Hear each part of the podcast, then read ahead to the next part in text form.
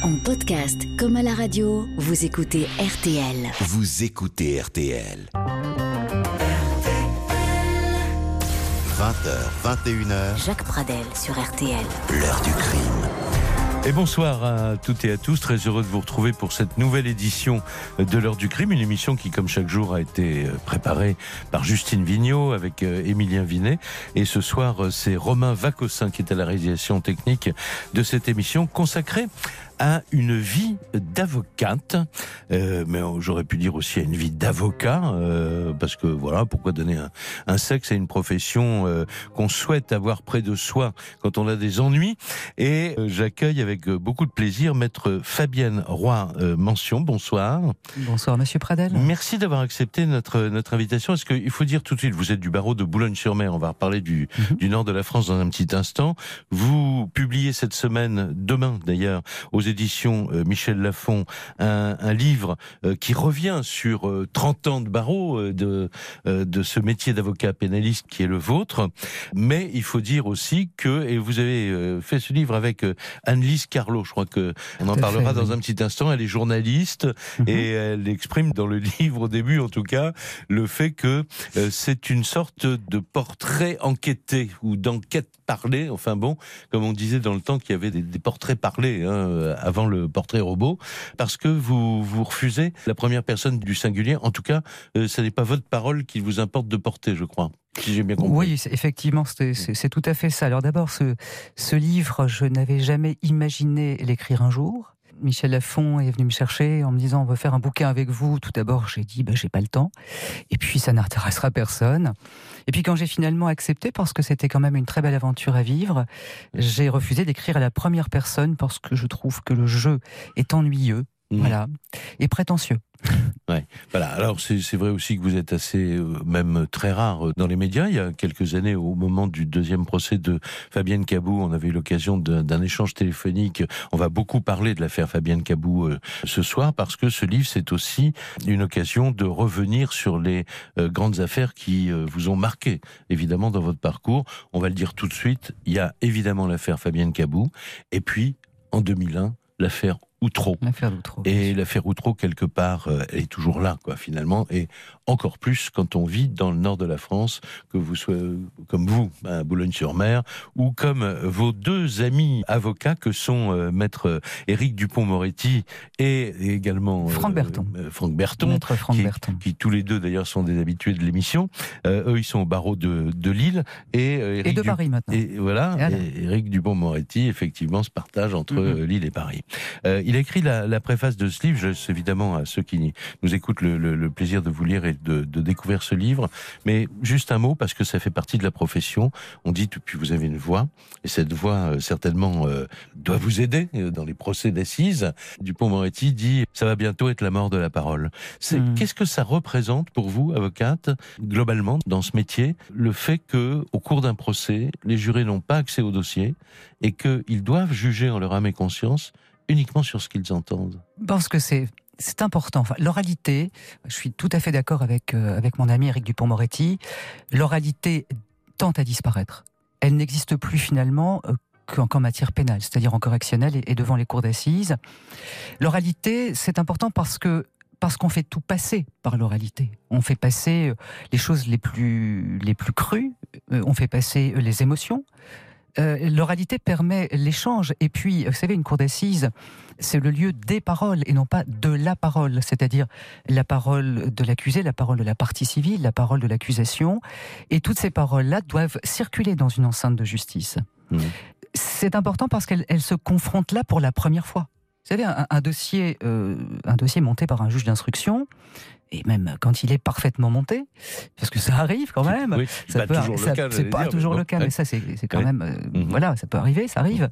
Euh, un dossier monté par un juge d'instruction, c'est une sorte de saucissonnage de tout ça. C'est-à-dire qu'il y a, y a les interrogatoires des parties civiles, les interrogatoires de, de la personne mise en examen, il y a les expertises, euh, etc. Et tout ça est juxtaposé à l'écrit. Alors que dans un prétoire et à l'oral, tous ces éléments-là prennent vie. C'est une sorte de puzzle qui, qui, prend, qui prend une forme. Mhm. Alors bon, après toute la, toute la difficulté et tout l'art de certains avocats, c'est évidemment de faire en sorte que la parole aille dans leur sens. Mais mais mais, moi je suis attaché à l'oralité et à nouveau, vous savez, l'oralité maintenant en matière de divorce, en matière de au prud'homme. On plaide encore au prud'homme. Enfin moi je ne plaide pas au prud'homme, mais mes confrères le font. Mhm. Euh, mais euh, voilà, l'ère, du numérique, l'ère de la visioconférence est en train d'envahir notre justice et ça, c'est une problématique. Moi, je vous dis très clairement que ce métier-là, je ne veux pas le faire. J'ai encore dix ans de carrière et bon, je pense euh, pouvoir les faire très, très tranquillement, très correctement à ce niveau-là. Mais l'avenir, pour moi, c'est pas pas très, très agréable pour mes jeunes confrères. Alors, on va parler un peu du passé, mais aussi du passé euh, récent avec l'affaire euh, Fabienne Cabou dans un tout petit instant. Je voudrais juste, avant la pause, euh, rappeler à ceux qui nous écoutent euh, les, les, les, circonstances de cette affaire. Le 20 novembre 2013, des, des, pêcheurs de crevettes découvrent sur une plage du, du Pas-de-Calais, à Berck-sur-Mer, le cadavre d'une petite fille de 15 mois, noyée. Il va falloir 10 jours pour identifier, pour interpeller la mère de l'enfant, qui est une femme de, de 36 ans, d'origine africaine, euh, qui vivait euh, dans la région parisienne depuis longtemps et qui préparait à l'époque, euh, en tout cas c'est ce qu'elle disait, une thèse de philosophie. Fabienne Cabou, c'est l'autre originalité de ce dossier, n'a jamais nié avoir assassiné sa fille, sauf que elle a expliqué son geste par des pratiques de sorcellerie africaine. Elle était persuadée que son enfant et elle étaient victimes de, de jalousie familiale et qu'on lui avait jeté en tout cas un sort qui menaçait également sa petite euh, Adélaïde, qu'elle appelait d'ailleurs euh, Ada, et les psychiatres qui l'ont euh, expertisée, on y reviendra très longuement ensemble tout à l'heure, ont conclu qu'elle était atteinte de psychose paranoïaque. Euh, le docteur Zaguri a même parlé au cours d'un de, ses procès euh, d'un cas euh, d'école, d'un cas historique. Voilà. Mais il faut dire aussi que pour l'accusation, Fabienne Cabou, c'était une, une, menteuse manipulatrice qui a froidement planifié l'assassinat de son enfant. Voilà l'affaire qui, j'allais dire, qui vous est tombée dessus. Mais enfin, vous étiez volontaire puisque vous avez été nommé d'office, mais dans des circonstances qu'on va rappeler ensemble dans un petit instant. Découvrez dès à présent sur la route de Clint Eastwood. On est en 1992, c'est le grand classique impitoyable. Nous nous diviserons en cinq groupes, c'est compris Comme ça, nous sommes certains de tomber sur ce salaud. Filmographie polémique, récompense, la carrière du dernier monstre sacré d'Hollywood, raconté par Thierry Chaise et Stéphane Boutsock. William Money est un redoutable hors-la-loi reconverti dans l'élevage qui va à la demande d'un jeune tueur, reprend du service pour venger une prostituée défigurée par un cow-boy sadique. Vous êtes le plus lâche de tous les salopards. Une série de 10 émissions, disponibles chaque jour en podcast et sur RTL.fr. L'heure du crime. Sur RTL. Maître Fabienne Roy-Nancion est l'invité de l'heure du crime euh, ce soir à l'occasion de la publication demain aux éditions Michel Lafon de son livre Droit au cœur, euh, préfacé donc par euh, Maître Éric Dupont-Moretti, on le disait il y a un instant, et au cours de ce, de ce livre, entre autres, entre autres sujets, abordé évidemment les grands procès qui ont marqué son parcours d'avocate, ou trop, on en parlera tout à l'heure dans l'émission, parce que d'une certaine manière, bah, le procès continue finalement, quoi. Euh, encore euh, aujourd'hui. Et puis euh, l'affaire Fabienne Cabou, dont on va parler tout de suite. Je voudrais que vous nous disiez, parce que vous le racontez dans votre livre, dans quelles circonstances vous êtes devenue l'avocate de cette femme? Un peu le hasard, Monsieur Pradel. En fait, j'étais de permanence pénale sur cette semaine-là. Mais les permanences pénales sont chez nous du vendredi soir au vendredi soir suivant. Mhm. Je crois que le jeudi, je croise le juge d'instruction, Monsieur Vlamin, qui me dit Tenez-vous prête, parce qu'on m'amène la maman. On a, on a retrouvé la mère de cet enfant. Et donc, je me tiens prête, évidemment, et le vendredi passe, rien. Et le samedi matin, il m'appelle à 7 heures du matin en me disant euh, Écoutez, euh, je vous attends, elle est là. Et je lui réponds, eh je ne suis plus de permanence, monsieur juge. Mmh. Donc il appelle mon bâtonnier, il n'arrive pas à le joindre, puisque c'est le bâtonnier de l'ordre qui désigne les avocats. Les avocats euh, commis d'office. Commis d'office, bien évidemment, mmh. et je suis toujours volontaire sur les permanences pénales et même euh, ce qui concerne les dossiers criminels. Euh, et donc il appelle mon bâtonnier qu'il n'arrive pas à joindre, le bâtonnier me rappelle, etc. etc. J'étais à mon bureau, il était 9h du matin, quand le bâtonnier Tachon m'appelle en me disant Eh ben écoute, qu'est-ce qu'on fait euh, Est-ce que tu es volontaire? Et je lui ai répondu Oui, bien sûr. Et j'ai mis 5 minutes, même pas. Trois minutes. Allez. Qu'est-ce que vous saviez à ce moment-là de l'histoire, ce que tout le monde, ce que vous aviez lu dans les journaux ou à entendu à la radio, quoi, en Ce fait. que, voilà, ce que la télévision diffusait, puisque des appels à témoins avaient été diffusés largement sur les antennes de toutes les télévisions. Oui. Euh, rien de plus. Donc une femme infanticide, c'est à peu près le. euh, là, il n'est pas encore question de vaudou, de pratiques magiques, de, de choses comme ça. C'est une femme. Elle a pris le train à Paris. euh, elle ne s'est pas cachée. Elle est allée jusqu'à Berck-sur-Mer. Elle a pris, je crois, une chambre euh, d'hôtel. Elle a parlé à des gens et elle est allée, ce qu'on pouvait penser, se promener sur la plage, sauf qu'elle y a laissé euh, sa fille à, à marée montante. Donc euh, au, au- au départ, c'est une affaire très lourde. Oui, bien sûr, euh, c'est un enfant et un enfant mort sur une plage. C'est voilà, la mort d'un enfant est toujours euh, insupportable. Comment ça se passe votre première rencontre avec Fabienne Cabou? Ah là là. Alors, Fabienne Cabou, moi j'arrive dans le, dans le couloir qui mène au bureau du juge d'instruction et je vois cette femme euh, qui est assise euh, sur un banc et qui a les yeux dans le vague. Elle n'est euh, ni triste ni gaie. Elle est, elle est là, voilà, avec les, le regard un peu, euh, un, un peu voilé. Euh, Je m'approche d'elle et je lui demande si, voilà, je lui dis Fabienne, je m'appelle Fabienne Mhm. et je vais être votre avocat. Voilà. Ouais. Et la réponse a été immédiate de sa part. Un avocat, pourquoi? Je ne suis pas défendable. J'ai tué ma fille, Donc elle, assume son, son acte, mais tout commence après. Alors euh, vous, euh, bon là, on sait que à ce stade d'une d'une enquête judiciaire, il va se passer des mois et des mois avant qu'un qu'un procès euh, ait lieu. Ça veut dire quoi d'être l'avocate d'une femme mise en examen pour et qui avoue euh, dès le début, qui ne conteste pas évidemment avoir commis cet, cet acte, évidemment, je mets les guillemets monstrueux parce que c'est comme sûr. ça que toute la presse, toute la France va être choquée par cette affaire. Bah, c'est d'abord, euh, il faut chercher à comprendre, Monsieur Pradel, parce qu'effectivement, Fabienne Cabou euh, donnait les des détails extrêmement précis sur euh, les horaires de bus, de train, ses horaires d'arrivée, euh, euh, l'endroit où elle était allée, euh, l'hôtel du littoral, etc. Donc tout ça, on le savait. Euh, ça a été d'une clarté limpide dès le départ. Mhm. Ce qui ne l'était pas du tout, c'est euh, pourquoi, comment et qu'est-ce qui s'était passé dans la tête de cette femme. Oui. Voilà, et ça, c'est que- une question que vous lui posez. euh, pourquoi Euh, Ah bah écoutez, le, le pourquoi c'est voulez-vous vous- vouliez-vous vous débarrasser de votre fille Fabienne? Oui. Quand elle vous dit non, évidemment, c'est donc qu'il faut chercher ailleurs la réponse. Mhm. Hein, C'est Oui. pas quelqu'un qui est venu froidement Oui. mettre sa gamine sur une plage euh, pour, pardonnez-moi à nouveau, s'en débarrasser. Donc c'est qu'il y avait un sens caché, en tout cas quelque chose qui avait agi en elle. Mhm. Et ce quelque chose, il faut le trouver, sinon on passe à côté de la personne. Mhm. Et alors, à, à ce moment-là, euh, euh, qu'est-ce qui se passe dans le, le processus euh, judiciaire? Euh, Ce sont les policiers qui l'interrogent ou elle est tout de suite interrogée par un juge d'instruction en votre présence? Euh Elle est interrogée par des policiers lorsqu'elle a été départ, placée ouais. en examen, en garde à vue, Oui. pardon. Oui, parce qu'elle ensuite- a été donc reconnue, identifiée. On est allé l'arrêter Mhm. chez elle dans la région parisienne, etc. à Saint-Mandé, bien évidemment, et Mhm. puis ensuite elle a été placée en garde à vue, interrogée par les, Oui. par les policiers. Puis, à l'issue de la garde à vue, Mhm. présentée au juge d'instruction. Bon. Oui. Donc, euh, bah, devant le juge d'instruction, il y a ce qu'on appelle l'interrogatoire de première comparution, où là, elle, voilà, elle donne quelques bribes, mais elle n'entre pas dans le détail, Mhm. euh, aussi sur mon conseil, parce qu'elle est fatiguée, parce qu'elle est perdue, parce que, parce que, voilà.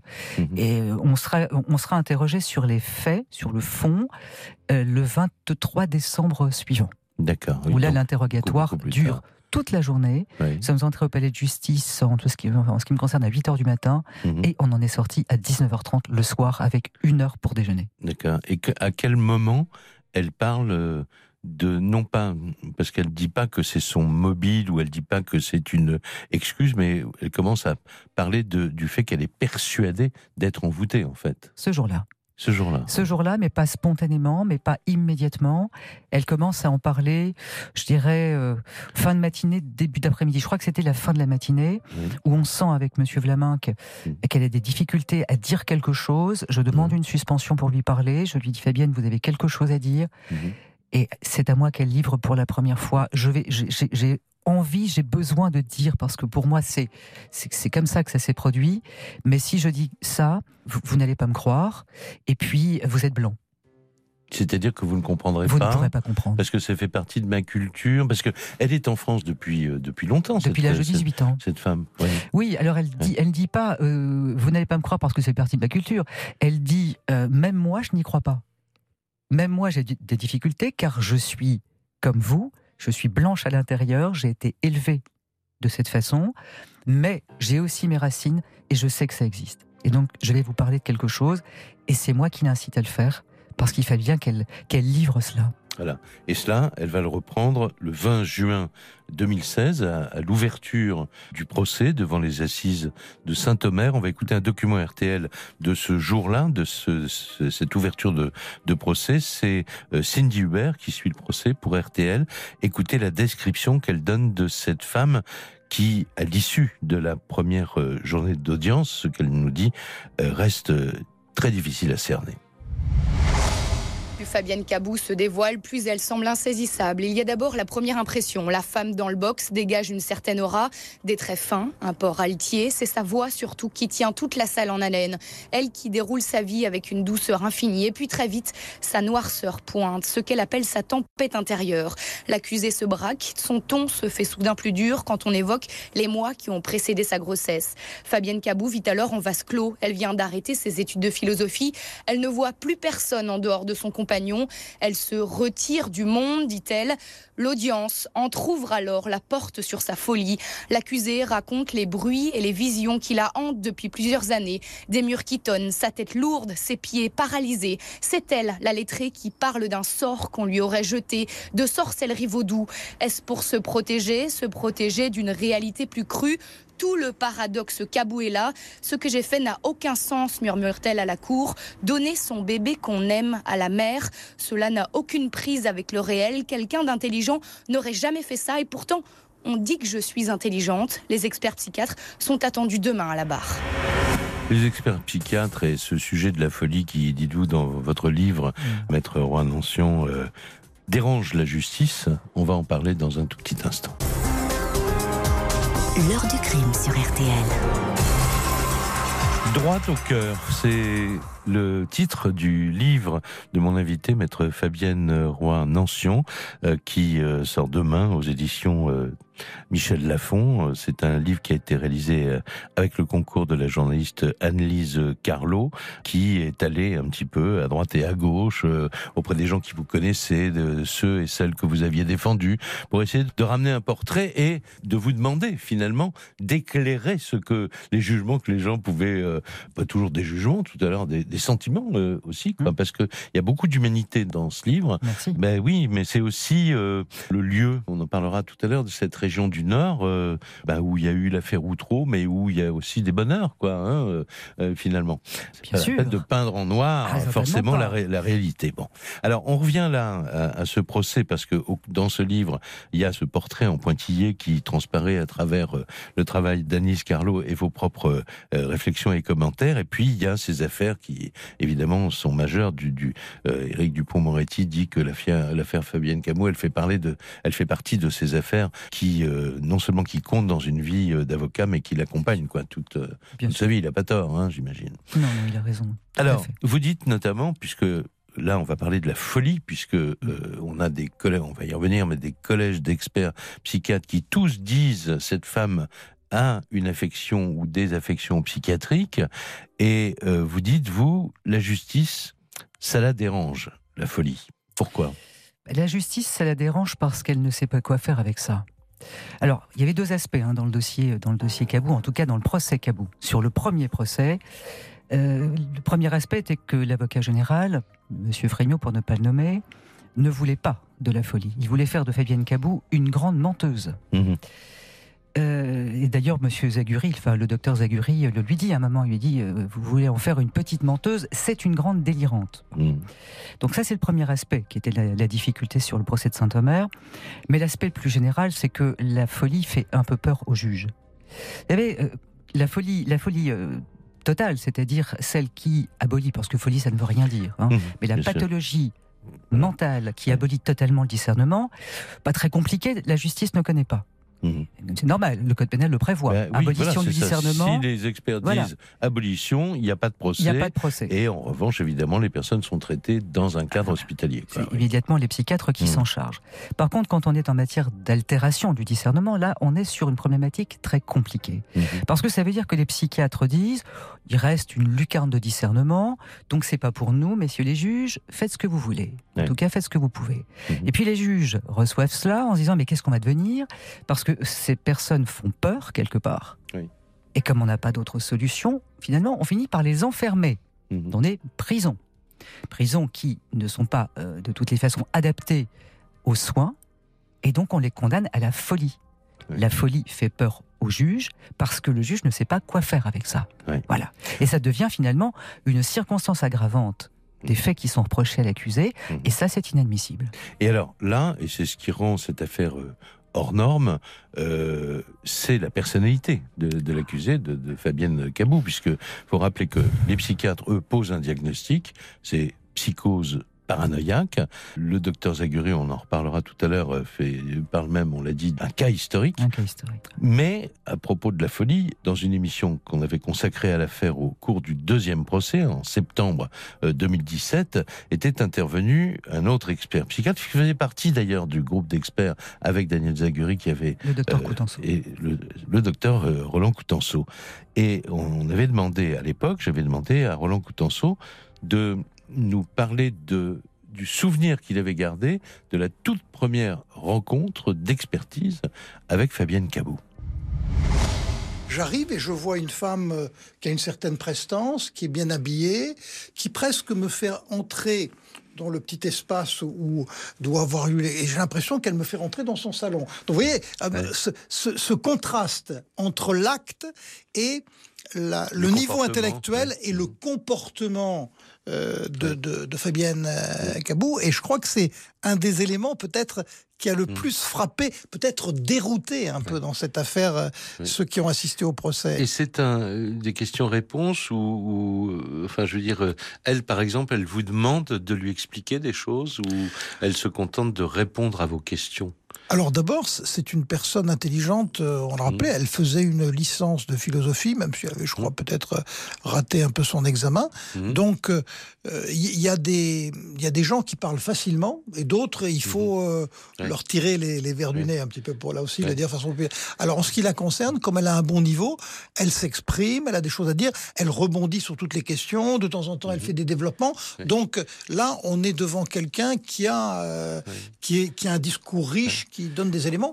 Par contre, évidemment, elle est quand même plus mal à l'aise quand on aborde un petit peu l'acte, puisque Bien tout sûr. simplement parce qu'elle est consciente un peu déjà. Elle a été, elle a été face aux enquêteurs et Mhm. donc elle, elle a pris conscience du regard qu'on porte sur elle, au regard qu'on porte sur son acte. Mais le, le sentiment qu'elle a été maraboutée, c'est quelque chose qui intervient après la naissance de sa fille ou déjà avant?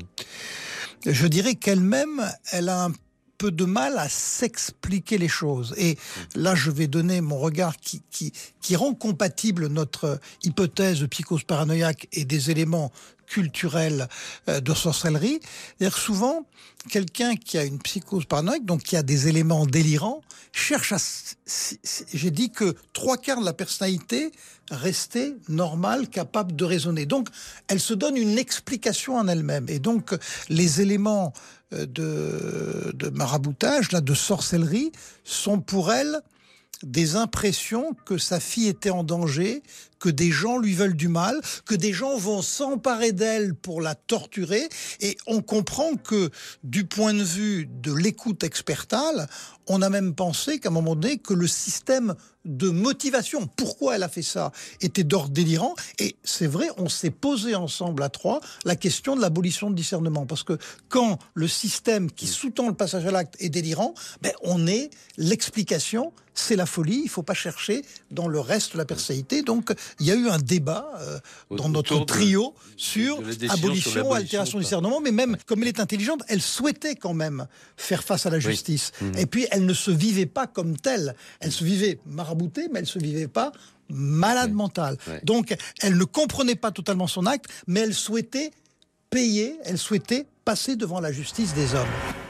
Alors, on dit toujours, euh, euh, maître Rouen Nancion, que euh, France, on juge un acte, bien sûr, mais aussi une personne.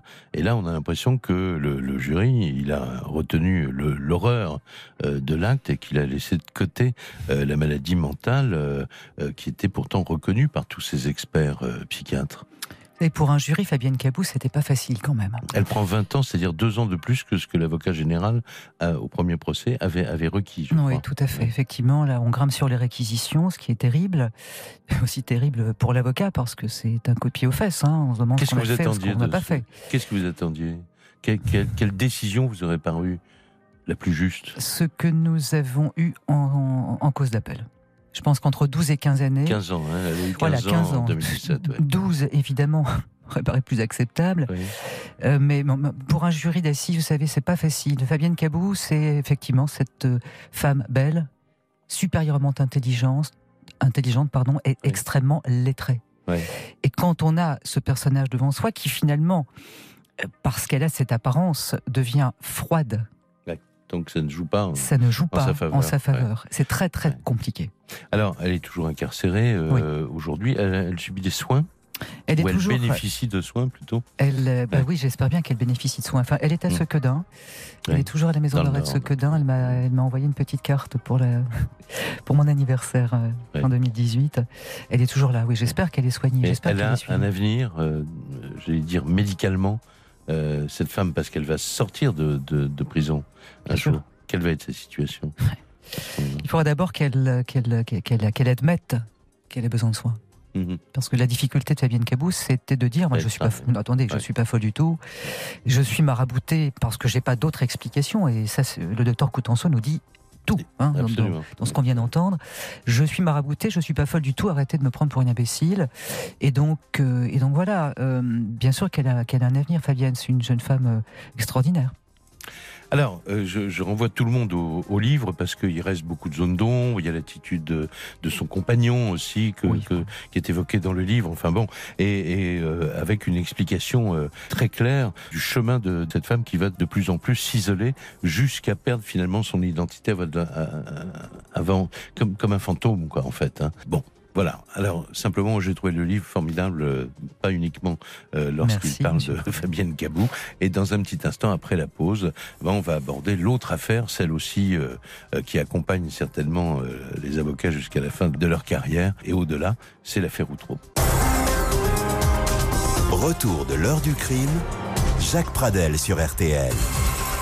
30 ans de métier L'avocate pénaliste Fabienne Roy-Nancion euh, revient avec la journaliste Annelise Carlot euh, dans un livre euh, qui s'intitule Droit au cœur et qui va sortir demain aux éditions Michel Lafon. Elle revient sur les, grands moments finalement d'un parcours, mais aussi sur ce qui sous-tend ce parcours, sur bah, qu'est-ce que c'est que la justice pour vous? D'ailleurs, je vous ai pas posé la question, mais est-ce que c'est une vocation, le fait de devenir avocate? Quand, quand est-ce que vous avez décidé ça? Je ne sais pas. Je ne oui. décide pas. Bon. Voilà, c'est comme ça. Oui. Qui a décidé pour vous alors? Euh, Personne. Oui. Vous avez fait des études de droit et puis. C'est-à-dire euh... que j'ai toujours voulu faire ce métier, voilà. Toute petite ah oui. que j'ai été. Ah bah oui, c'est comme ça. D'accord. Je ne sais pas pourquoi. Euh, et, et c'est ainsi, peut-être que c'était vous avez, commencé, vous avez commencé par euh, euh, quand on sort de, et qu'on qu est avocate. Enfin, ça doit être un truc formidable. Mais là, vous, oui. pendant des, des, semaines, voire des mois, vous avez passé votre temps en voiture pour aller chercher des dossiers pour un avocat qui qui pensait que vous étiez pas faite pour ça, je crois. Hein oui, bah, je pense que c'était oui. voilà, un début, un, début de collaboration assez compliqué, mais bon, oui. c'est bien parce que c'était voilà, vous savez, je pense que il y a deux solutions où on reste par terre ou on se relève. C'était un coup de pied aux fesses et je me suis relevé. Voilà. Donc tant et mieux. là, vous courez Tant encore euh, très vite. Bon. oui. Alors, il faut dire, on va parler de l'affaire Outreau parce que quand on parle de l'affaire Outreau, on, on, on évoque le, le, le, terme de gâchis revient euh, très très souvent, euh, euh, gâchis, gâchis judiciaire, gâchis euh, humain. bon, parce que ça a fait vraiment des, des dégâts cette affaire et, et, ce gâchis, vous l'avez vécu en première ligne, si j'ose dire, avec bah, vos deux confrères qu'on citait tout à l'heure, Franck Berton et Éric Dupont-Moretti. On y reviendra dans un petit instant, mais d'abord il faut se rappeler peut-être les circonstances quand même de cette affaire qui éclate. C'était il y a pratiquement 18 ans jour pour jour, parce que l'affaire avait commencé par la mise en examen d'un couple, euh, les époux Delay, Thierry et Myriam Delay, à la suite des révélations de leurs enfants qui avaient été confiés à des assistantes maternelles de la région et qui avaient parlé de ce qu'ils subissaient dans le cadre de leur famille. Et cette mise en examen avait été décidée par un juge d'instruction de Boulogne-sur-Mer, qui était inconnu au Mhm. bataillon jusque-là, Fabrice Burgot. C'était cette mise en examen le 22 février 2001. Et dans les mois, dans les semaines et dans les mois qui suivent, l'affaire va prendre d'énormes proportions. La presse euh, révèle l'existence d'un véritable réseau pédophile. Euh, un autre couple de voisins des Delay est incarcéré entre-temps. 14 autres adultes sont désignés par les enfants comme faisant partie de ce fameux réseau. Et on va entendre tout de suite, euh, avant d'aller plus loin avec vous, un document RTL du 19 novembre 2001. Pourquoi? Parce que ce jour-là, on apprend que six nouvelles interpellations viennent d'avoir lieu euh, dans la région. On commence à parler de l'implication éventuelle de personnages connus, Notable. fameux notables euh, de, de la région. Certains médias évoquent même une affaire du trou euh, à la française. Et sur RTL, ce jour-là, notre correspondant dans le Nord, Frank Hanson, fait le point sur les circonstances réelles dans lesquelles l'affaire a éclaté. Dans ce dossier hors norme, on atteint le degré zéro de l'humanité, confie avocats et enquêteurs qui ont rarement vu une telle perversité. Une affaire où cohabitent deux milieux très différents, des familles défavorisées issues de quartiers populaires des environs de Boulogne-sur-Mer et des notables locaux, des personnes bien installées. Deux mondes qui se partageaient des enfants, martyrisés et négociés pour quelques billets. L'enquête a démarré au début de l'année. Six bambins dont les enseignants avaient observé des comportements anormaux sont placés en famille d'accueil. Et les enfants qui ont subi des agressions sexuelles commencent à parler. Ici, ce n'est pas comme à la maison. On est gentil avec nous. Les parents de deux familles d'Outreau sont interpellés cet été. Les violences et actes incestueux qui ont démarré au domicile sont ensuite élargis à d'autres adultes de milieux plus aisés. Une vingtaine d'enfants de 4 à 12 ans auraient ainsi été vendus, transportés dans des soirées spéciales où l'on tournait des cassettes pédophiles. Un huissier de justice et son épouse, un prêtre ouvrier de 63 ans qui faisait le catéchisme et deux responsables de sex shop résidant en Belgique seraient ainsi impliqués dans ce réseau. La dernière vague d'interpellations menée par le SRPJ de Lille et les policiers boulonnais a permis aussi d'arrêter un chauffeur de taxi qui transportait les enfants dans des propriétés belges. Six personnes sous les verrous qui nient les accusations portées contre eux, mais les éléments sont accablants. Les enfants ont notamment reconnu leur bourreau sur photo. L'enquête se poursuit. Elle pourrait également concerner des médecins de la région. Alors on est, c'est le début de, de, de l'affaire, euh, Fabien Roy euh. Euh, comment vous entrez dans cette affaire, vous? Moi, j'y entre en mars 2001, lorsque Delplanque euh, est mis en examen. Et euh, David Delplanque, je l'avais assisté dans une affaire de droit de la famille euh, quelques mois plus tard, puisqu'il s'agissait à l'époque de sa séparation d'avec la mère de ses enfants. Donc, dès lors qu'il est placé, enfin qu'il est mis en examen, pardon, il fait appel à moi. Et donc, j'arrive là. Oui. Et qu'est-ce que vous savez de tout ça? Que- Comment comment vous réagissez Parce que le, le dossier est hallucinant. Pas encore. Oui. Euh, à ce stade, à ce stade, il y a très vite là, dans Euh, cette bah, année-là quand même. Oui, oui, c'est vrai qu'il va s'enrichir malheureusement euh, de plus en plus au fil des semaines et au fil des mois. Mais, en mars 2001, il n'y a pas grand-chose. Enfin, il n'y a pas grand-chose. Il y a Delplanque et Grenon sa compagne, et puis il y a le couple Badawi. Et j'ai envie de vous dire, Monsieur Pradel, c'est une affaire de pédophilie. Pff, allez. Classique, je mets évidemment beaucoup de guillemets là-dessus, comme on en voit malheureusement d'autres Oui. à Boulogne et ailleurs, parce que Oui. Boulogne n'est quand même pas spécialiste de la, de la matière. Oui. Donc jusqu'alors, jusqu'à ce moment-là, c'est pas, c'est pas très compliqué. Puis après arrivent d'autres personnes Mhm, des mêmes, euh, du du même quartier, mhm. et ça prend une tournure très différente effectivement avec l'arrivée de ce qu'on a appelé les notables. Oui. Alors, il y a euh, pour vous, euh, euh, parce que vous avez quelqu'un à défendre, Mhm. euh, qui est donc inculpé ou mis en examen, je ne sais plus Mhm. comment on disait à Mis en l'époque. examen déjà. Mais il va y avoir un procès, les, les sanctions peuvent être très très lourdes. Et, et, vous avez l'i- l'impression à un moment que un jour ça pourrait se dégonfler ou qu'il y a quelque chose, il y a un loup quelque part, comme dirait quelqu'un? Oui, enfin, courant 2002-2003, euh, dans le courant d'information, on comprend, enfin, comprend quand même que c'est énorme. Enfin, que, que, enfin, il y, a- il y a des loups partout. Oui. On a du mal quand même à se figurer certaines choses. Euh, on comprend quand même que Madame Badawi est une, euh, une délirante, elle aussi. Maintenant, est-ce qu'on espère que ça va se dégonfler? Vous savez, je crois qu'on a tous penser que on irait, on irait jusqu'au bout, quoique. On, on, était dans un tourbillon, on était dans quelque chose qui était terriblement euh, puissant. On, avait aussi la pression de la presse qui était toujours là. La presse a commencé à s'affoler avec l'arrivée des notables en novembre 2001. On était, on, était dans un contexte très particulier face à un jeune juge d'instruction qui essayait de faire son boulot. Et nous, on voyait bien que ça partait dans tous les sens. On essayait de dire stop, mais on n'y arrivait pas. Voilà. Et puis alors, il va y avoir ce rebondissement incroyable qui va choquer euh, euh, l'ensemble euh, des Français qui sont d'abord choqués puis consternés quand euh, finalement on peut dire que l'instruction s'écroule en direct au cours du procès de, de, de 2004, le, le, 23 juin 2004, euh, ce, euh, Myriam Badawi avoue qu'elle a menti depuis le début de l'affaire. Elle innocente euh, un certain nombre de ceux qu'elle a justement donc accusés d'être ses complices depuis le début. écoutez les explications que donnait sur l'antenne d'RTL notre correspondant dans la région, donc Frank Hanson. C'est son dernier mot, lâché par ses propres enfants, qui évoque une martyre menteuse, initiatrice des jeux pervers. Myriam Badawi ne veut plus en rajouter. Après quatre versions à l'audience, le dossier d'Outreau est désormais vidé de ses fantasmes. La jalousie, ce petit juge qui lui a donné le sentiment d'exister, ont alimenté les mensonges de cette femme. Le jeune Daniel Legrand, innocenté, peut enfin souffler. Un soulagement pour moi pour moi et mon père, quoi. Enfin, là, a dit la vérité, puis voilà. J'ai vidé les larmes de mon corps, quoi. L'émotion. Il a fallu des semaines de procès, ben, pour savoir enfin la vérité, Ça m'a beaucoup touché. J'ai vu cette personne humaine. Le prêtre ouvrier Dominique Viel attendait cette part de vérité, mais reste comme d'autres sur un sentiment de gâchis. Est-ce qu'on en veut à un malade d'être malade? Il faudrait un jour comptabiliser combien ça a coûté à l'État, le nombre de gens euh, qui ont perdu euh, leur emploi, leurs femmes, leurs enfants, etc. Ça ferait une, des sommes énormes. Pendant deux ans et demi, l'erreur judiciaire, elle existait tout de même. Hein. Même si Myriam ne fera pas le verdict, comme l'assure un des avocats, cet ultime revirement va marquer les esprits des joueurs. Une pause tout de suite et on continue à parler de l'affaire euh, Outreau et on va parler du verdict de ce premier procès et puis de l'autre rebondissement, c'est-à-dire euh, euh, l'acquittement des principaux accusés. Retour de l'heure du crime, Jacques Pradel sur RTL. À en parler il y a un, petit instant de, de, cet énorme euh, coup de théâtre, mais enfin, à l'issue du procès de 2004, euh, le verdict, euh, c'est 20 ans de, de, réclusion pour Thierry Delay. c'est Myriam Badawi, elle, va être condamnée à 15 ans, 4 ans pour Aurélie Grenon, 6 ans pour Franck Lavier et David Delplanque, et puis l'abbé Vielle, ce, ce, prêtre ouvrier, qui, lui, est condamné à la stupéfaction générale à 7 ans de prison, ainsi que l'huissier Alain Maréco, qui n'est même pas condamné dans le cadre de l'affaire Outrou, mais pour d'autres faits, à 18 mois avec sursis. Comment vous réagissez à ce verdict? Preuve qu'effectivement, ça n'était pas Myriam qui avait fait le verdict. Monsieur Pradel. Bon.